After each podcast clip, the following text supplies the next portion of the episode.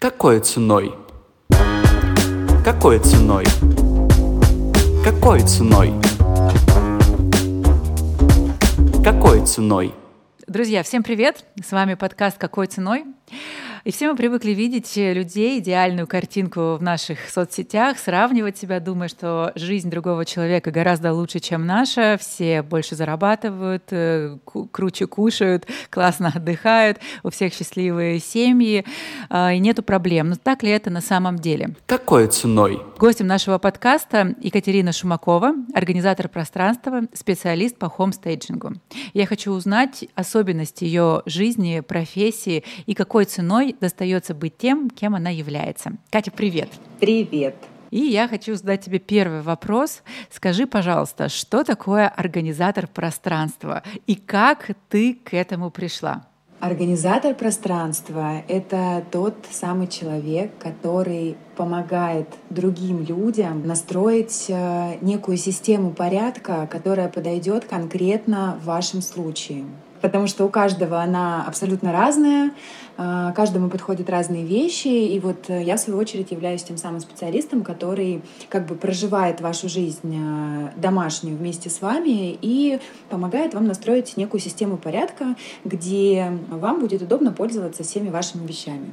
Иногда я вкратце говорю о том, что организатор пространства — это человек, который может сделать из вашего дома а, картинку в Пинтересте, потому что вот это эстетически про то же самое. А мне кажется, это немного глубже всего того, что ты сказала, вот э, что касается Пинтереста. Почему? Ну, у всех есть какие-то переживания, э, стрессы и так далее, и многие люди, чтобы от этого избавиться или снизить градус важности, начинают убираться дома.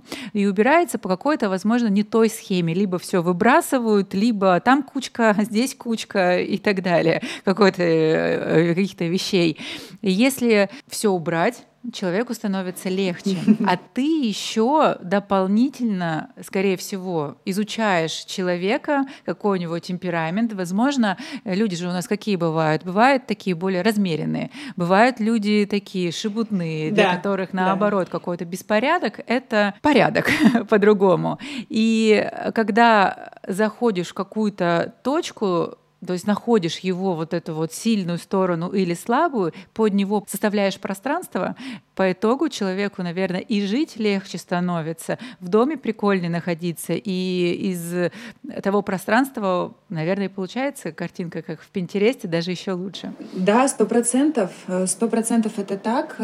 Причем ко мне приходят люди, вообще люди, кто обращаются к профессиональным организаторам пространства, люди приходят с абсолютно разными запросами первоначальными, и это тоже очень важный такой момент, потому что кто-то очень часто путает организаторов пространства с уборщиками, помощниками по дому, там, скрининговой службой. Это на самом деле так, потому что эта профессия не так популяризирована сейчас в России.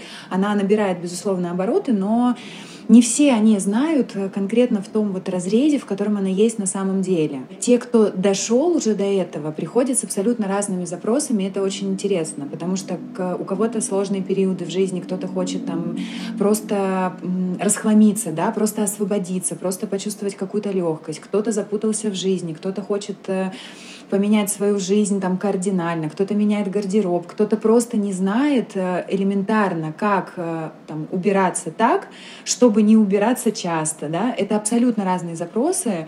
И в первую очередь э, все эти запросы, они по большей части психологические. То есть я являюсь таким неким помощником психолога да, в, в в этом контексте. Э, но, безусловно, это освобождение, это высвобождение своего личного времени, э, это про какую-то систему и про порядок. Какой ценой? Ты знаешь, я, у меня вообще всегда достаточно такая жизнь по полкам. Э, я не спонтанный человек, мне, мне комфортно жить, когда я а, у меня mm-hmm. есть какое-то расписание, занятия, график. Э, то есть вот жизнь по полочкам, она и в том числе отображалась на моем доме, потому что у меня всегда все было, ну, в буквальном смысле по полочкам. Я не знаю, откуда это у меня. Возможно, меня этому приучила когда-то мама, показав своим примером, и я росла вот в такой атмосфере. А, хоть э, там, uh-huh. 20-30 лет назад этого не было настолько, не было настолько актуально, но мама у меня тоже вот из такой же среды, а, что, не, что нельзя купить, сделаю handmade, но главное, чтобы это было удобно, и красиво. Но вот у меня это как-то заложено, поэтому я э, обучалась этой профессии, потому что вскоре я узнала, что это действительно профессия. Но когда я пришла обучение, я поняла, что из 100% информации я получила для себя всего лишь там 5% нового, и это не касается каких-то важных да, моментов самой mm-hmm. вот профессии, потому что я все это умею, все это во мне, и мне просто захотелось этим делиться в массы. Mm-hmm. Вот, то есть это была такая заложенная профессия уже.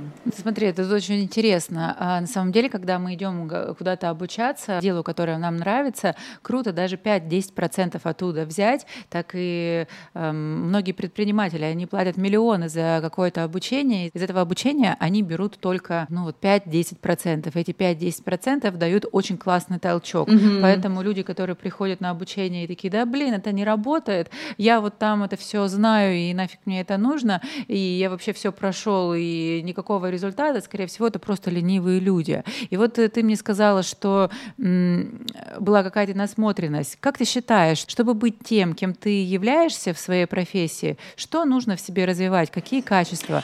А, ты знаешь, ну, в первую очередь, это определенно насмотренность и чувство такого стиля какого-то, потому что, ну, насмотренность, понятно, когда все шкафы разные, да, если мы говорим о шкафах, например, да, возьмем совсем узко, все шкафы абсолютно разные. То, что подойдет в один шкаф, не всегда подойдет в другой шкаф. И даже, я бы сказала, не подойдет. Я, как человек э, безумно любящий красоту и эстетику, когда открываю вот это пространство, где мы работаем, мне очень важно, чтобы это было не просто удобно, но и красиво. Я не люблю выбирать между удобно и красиво. Я хочу, чтобы это было и удобно, и красиво. И сейчас действительно такое огромное изобилие э, организационных материалов. И когда мы работаем в какой-то большой системе хранения. Очень скучно, когда все одинаково, но при этом и может быть перебор, когда очень много разноплановых, разномастных органайзеров, которые совершенно не подходят друг другу. И вот эта насмотренность и чувство стиля позволяет увидеть в этом общем пространстве, что с чем можно сочетать настолько красиво, чтобы это было и не скучно, и красиво, и не вычурно, и не бросалось в глаза, и чтобы что-то выделялось. Это дает только насмотренность, ну и чувство стиля. А практика, как ты считаешь? Знаешь, у нас такая насмотренность в последнее время. Я смотрю у всех эти фотографии с заниженной, э, заниженным светом. Mm-hmm. У нас у всех идентично одинаковые видео там, с эстетикой и так далее. Но это не, я, я реально считаю, что это некрасиво. Это просто какой-то плагиат э, и чувство насмотренности от чувства Ctrl-S, Ctrl-V. Поэтому вот это вот чувство стиля, чтобы в себе выработать, наверное, здесь нужна насмотренность и какая-то практика. С помощью практики ты понимаешь, что, ага, вот это будет как у всех, вот это вот прикольно оранжевый смотрится, например, там с голубым, а вот здесь такая полочка будет смотреться с вот этой полочкой. Или все же у тебя как-то это по-другому работает в твоей профессии? Практика тоже важна, безусловно. Можно смотреть миллион тысяч картинок, можно обойти миллион тысяч магазинов, э, открыть миллион тысяч шкафов, но не сделав своими руками и не посмотрев, как это все выглядит вживую, вживую, по-настоящему, в реальной жизни реальных людей, а, невозможно заставить какую-то общую картину. Практика наша все. Это всегда сто процентов. Насмотренность помогает угу. где-то набраться идеи, то есть увидеть картинку, посмотреть и понять. Вот, эм, знаешь, есть, э, ну, в нашей профессии есть такая отдельная да, услуга, как разбор дизайн-проекта. А, что это такое? Это когда ты видишь дизайн-проект, э, который подготовил дизайнер, и уже своими глазами понимаешь и в еще не реализованном проекте, что вот это неудобно. Это вот та самая насмотренность только в нашей профессии. Мы не оцениваем красоту, да, мы оцениваем удобство.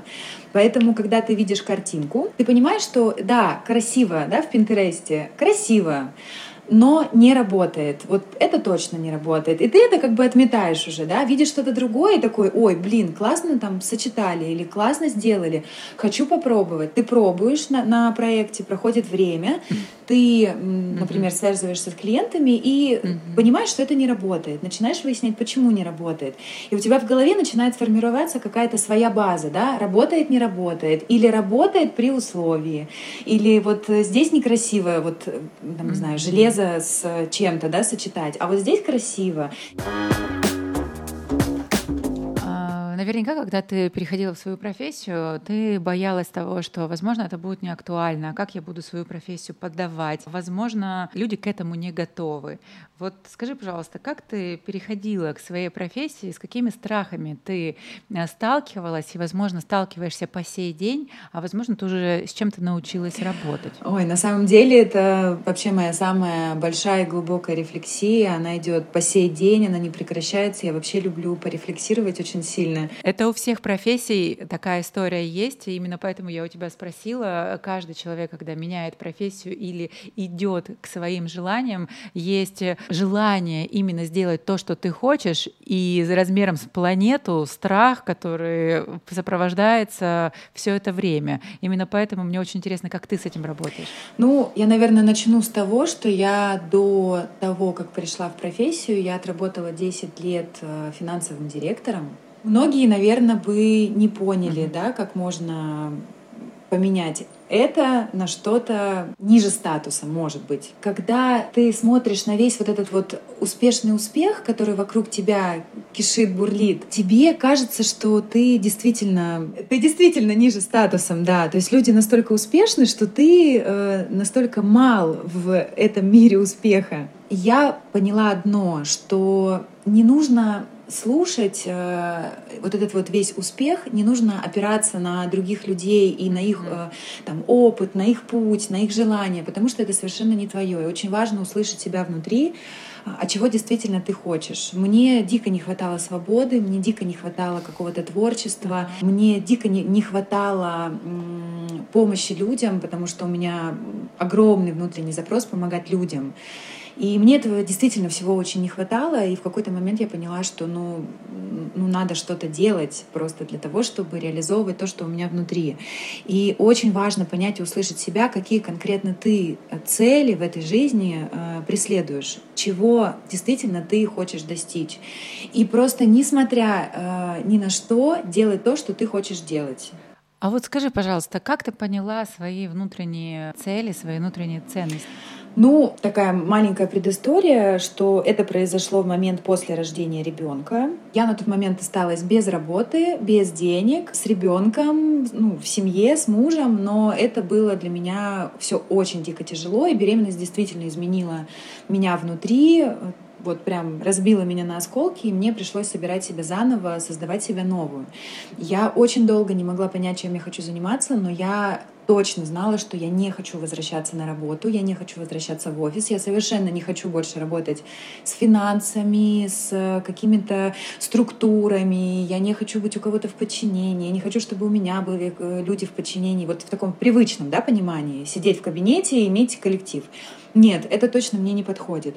А, Мое внутреннее желание помогать людям, оно было давно, но опять-таки а, какое-то прямолинейное мышление да, сразу заставляло меня думать в контексте, окей, Google, помощь людям, кто? Существуют профессии, э, где я могу помогать людям, но для меня это было гораздо глубже. Вот эта именно помощь была для меня гораздо глубже, чем просто там прийти на услугу маникюра, да? Это же тоже помощь людям, помощь, но я хотела глубже.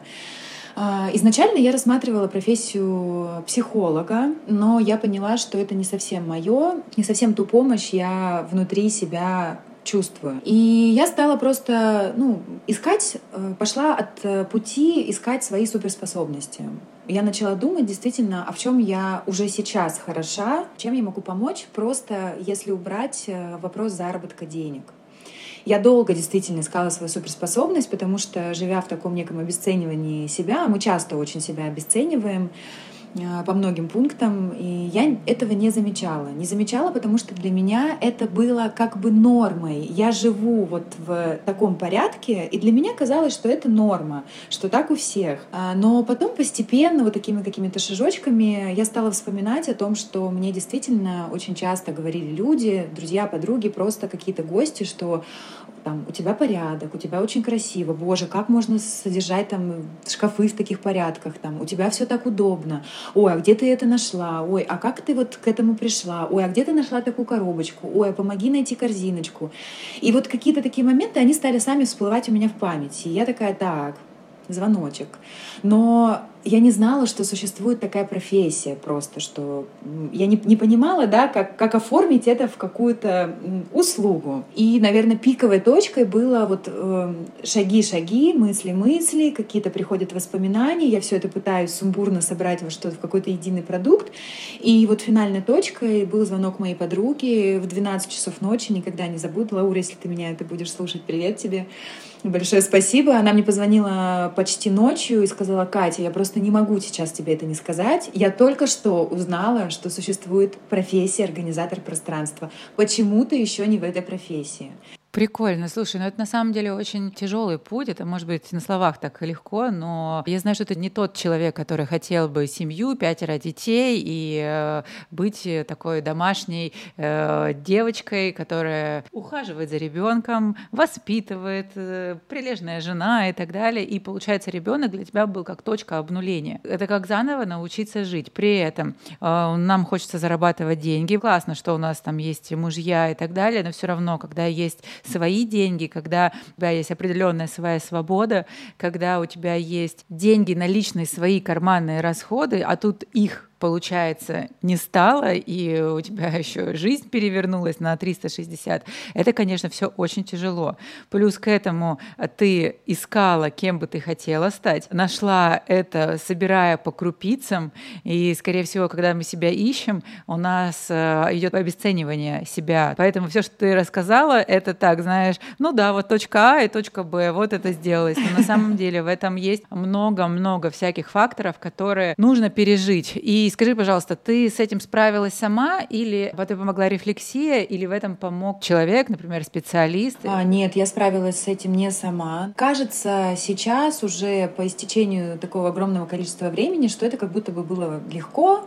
Я вообще всегда знала, кем я буду, кем я хочу стать, и все это так здорово, замечательно. Нет, это действительно для меня был очень сложный путь. Это было действительно для меня очень тяжело и морально, и физически. Мне, конечно же, помогали. Я искала себя через разные инструменты, начиная от э, своей собственной рефлексии, потом психологи, астрологи, ведические астрологи. Но э, вот это был такой путь, я это называю путь капусты, потому что с каждым шагом, с каждым специалистом как будто бы с меня вот снималось да, какой-то слой, отдельный лист, он уходил, уходил, mm-hmm. уходил, уходил.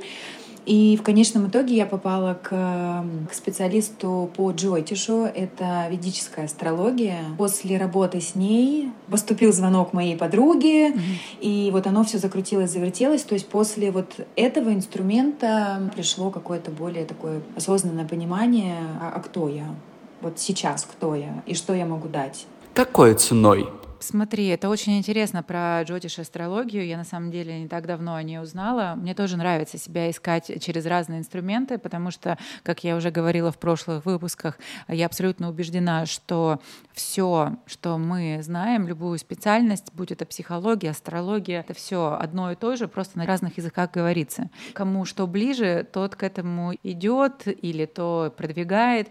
И если говорить про астрологию, я тоже совсем недавно столкнулась именно с джотиш Scottish астрологией и взяла консультацию у специалиста. У нас была консультация час, по ней я мало что поняла, потому что специалист, вот тоже, знаешь, специалист был с большим опытом работы, около там 13 лет, и очень видно, когда человек работает по одной какой-то схеме, не развивается, и поэтому консультация проходит какой-то, знаешь, тараторит, быстро рассказывает какие-то скиллы, навыки о себе, что нужно сделать, что значит Солнце, какая-то планета и так далее. Тебе это абсолютно ни о чем не говорит.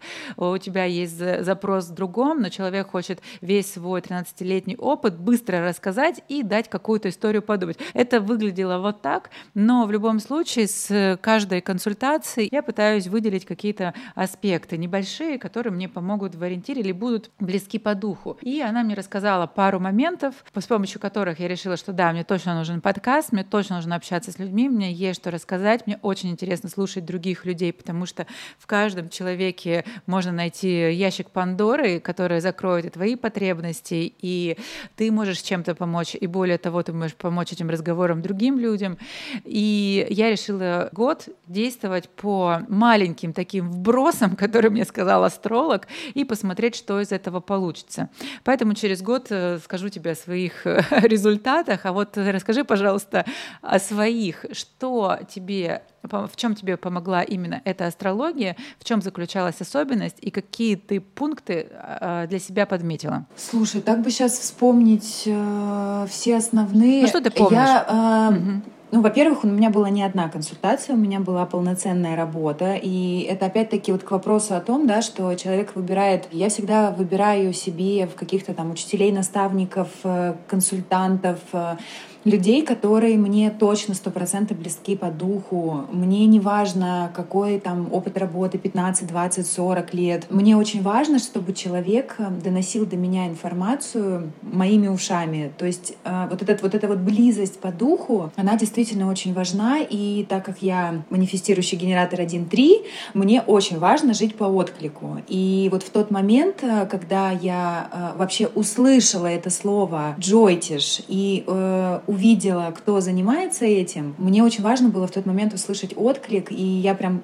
почувствовала, что мне туда надо, и пошла. И работа была не в рамках одной консультации, это была полноценная терапевтическая работа на протяжении двух недель. Мне специалист давал время на обдумывание, а, мне высылали информацию, и мне давали пожить с этой информацией, с маленькой информацией, какой-то промежуток времени. У меня было время, чтобы поплакать, переслушать, там, записать, перезаписать, обдумать, э, возникшие вопросы выписать. То есть это была действительно прям глубокая очень работа. Но, ты знаешь, у меня основными, наверное, такими векторами движения, да, то есть именно теми самыми векторами, которые меня заставили э, просто встать, пойти и делать. Это были моменты, связанные с конкретным ответом на э, вопрос э, про индустрию, потому что я настолько разносторонний э, внутренний человек, что у меня нет какой-то узкой направленности, да, то есть есть, например, люди, которые любят там только музыку, и очевидно, что они будут искать там профессию в музыке, да. Я настолько разносторонняя в этом плане, что меня трясло от того, что я как будто бы не могу определиться со сферой. Я хочу и туда, и туда. Но все время внутри у меня как будто был вопрос, Катя, остановись и выбери уже. И вот у меня был конкретный вопрос, на который я получила свой внутренний конкретный ответ. В каком направлении двигаться, в какую индустрию идти. И точно помню, что у меня был конкретный а, опять-таки вопрос, а, и я получила ответ а, попробуй создать. Какой ценой? А, знаешь, это мне все очень э, сильно откликается, потому что у меня тоже нет проблем с тем, чтобы найти занятие. У меня есть проблема, чтобы выбрать из этого всего, что я хочу, что-то. Я поняла, что я прочитала много книг про людей, это, вот этих вот. Э, это даже не многозадачность, а это люди, которые разносторонние, у которых может быстро получиться какой-то прогресс, но при этом важно, чтобы в этой профессии была какая-то глубина. В моей профессии профессии тоже, а, так как э, питание можно посмотреть со стороны типа для похудения, а можно со стороны здоровья, а может быть что-то улучшить. И когда ты понимаешь, что здоровье и здоровый организм человека — это не просто про еду, а еще и про стресс, и еще про его мышление, его сон, вот это вот такая глубина разносторонняя, которая не позволяет мне отойти от этой профессии. Скажи, пожалуйста, кем ты видишь себя через 2-3 года, когда ты сейчас уже находишься на вот этой вот точке? Ну, как минимум, я вижу себя женщиной, спокойной, счастливой, любящей, манящей и заботливой. Это mm-hmm. такой актуальный вопрос, потому что у меня сейчас есть свои определенные векторы, да, чего мне не хватает, куда я вообще движусь, как я себя ощущаю в этом мире. Поэтому вот если в масштабе в каком-то, то вот я вижу себя именно такой женщиной. А в работе пока у меня нет четкого сформированного представления, как бы я хотела себя видеть через там, 2-3 года, но я точно знаю, знаю, что я вижу себя в индустрии около того, чем я занимаюсь. Возможно, это будет просто более масштабно. Выйти за те рамки, которые у меня есть сейчас, потому что рамки в любом случае есть, да, нужно выйти немножко на новый уровень. Сто процентов это будет индустрия стиля, красоты, дизайна, потому что, ну, это это сто процентов мое. Я знаю, что я тот самый человек, кто может провести весь день в магазине Икея, и это будет мой день для отдыха.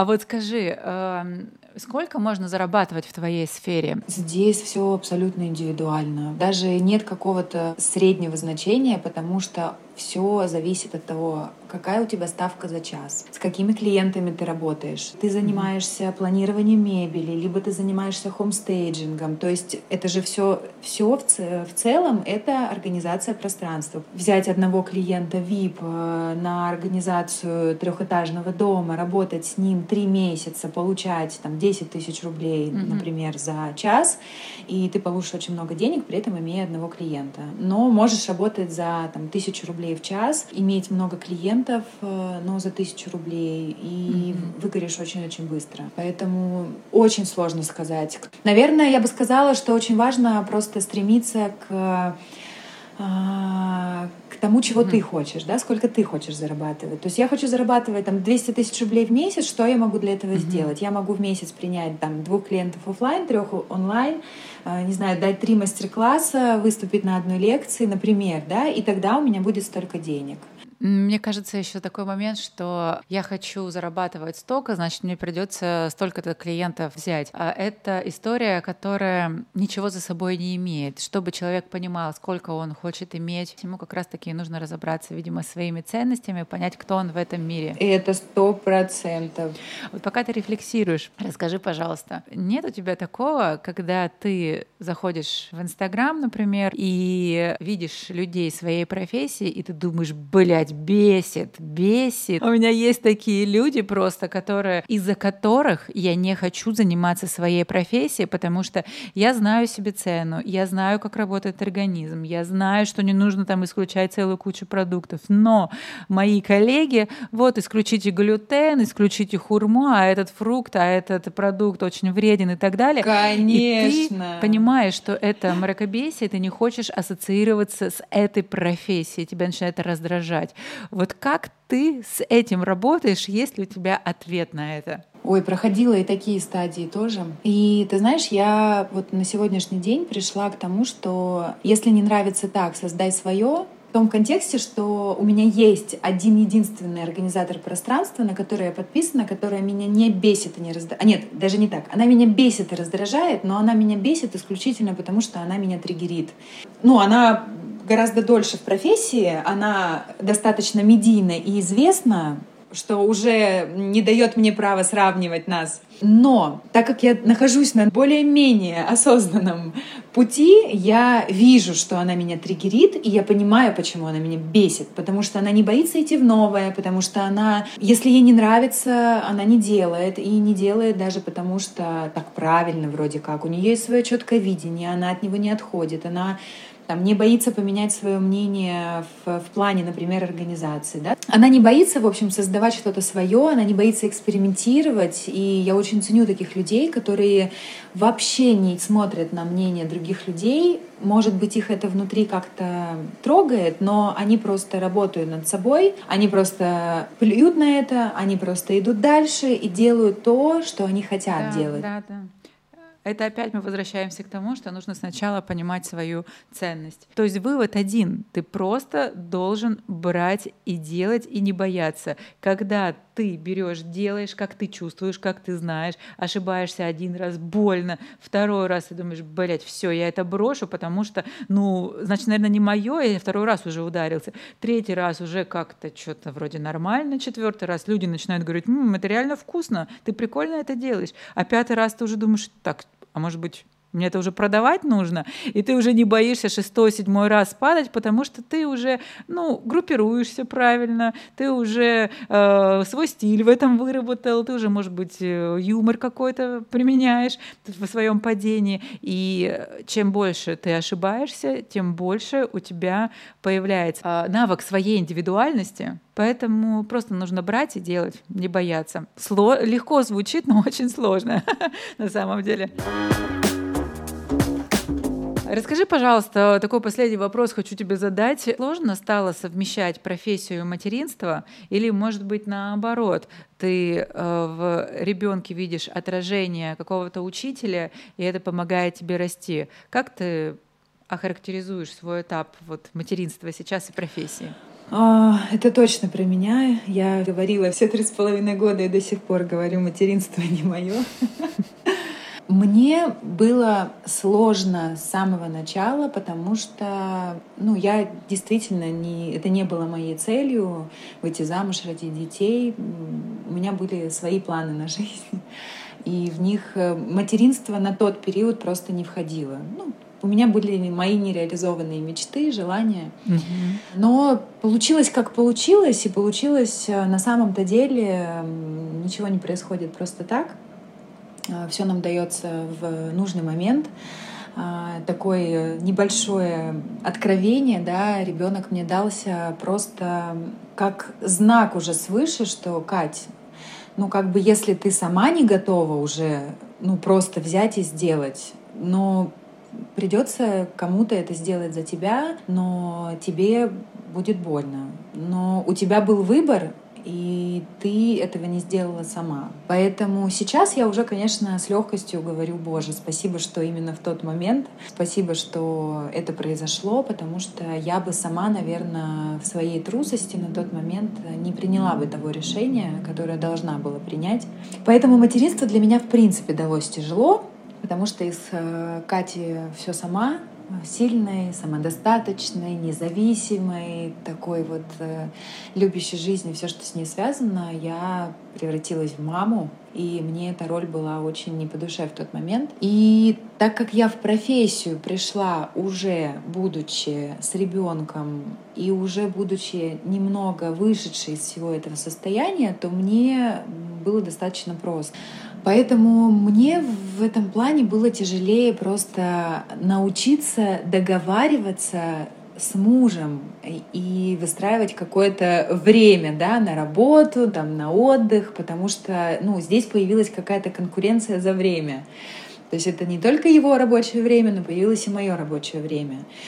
Вот, поэтому вот в этом плане нет. Но что точно скажу, что ребенок, безусловно, мой самый огромный учитель. И чем старше она становится, тем mm-hmm. больше я это вижу, замечаю, потому что сейчас ребенок находится в таком возрасте, когда она мне дает прямые ответы на мои прямые вопросы, и она это делает, mm-hmm. естественно, на своем детском уровне, но для меня это что-то гораздо больше. Спасибо тебе большое за твои э, классная история. Мне очень близко все, что ты говоришь. Понимаю, что все мы люди хотим одного и того же, только идем разными путями ко всему. Слушатели нашего подкаста всегда получают э, определенные подарки от э, спикера. Скажи, пожалуйста, какой бы ты хотела подарить подарок для слушателей, чтобы, возможно, если ты ему откликнулась как своей философией, энергетикой, возможно, своим делом, чтобы он смог с тобой прикоснуться или, возможно, попробовать то, что ты ему порекомендуешь. Какой ценой?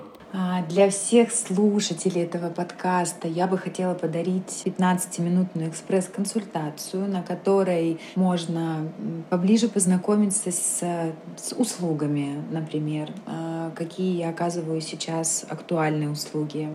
Возможно, задать какие-то конкретные вопросы, точечные по каким-то зонам своего дома, чтобы я дала какие-то консультации. Возможно, конкретные вопросы, где что купить, mm-hmm как правильно подобрать или как использовать конкретный там органайзер. Вот, возможно, у слушателей угу. будут такие вопросы. Буду рада помочь им вот в этой экспресс-консультации.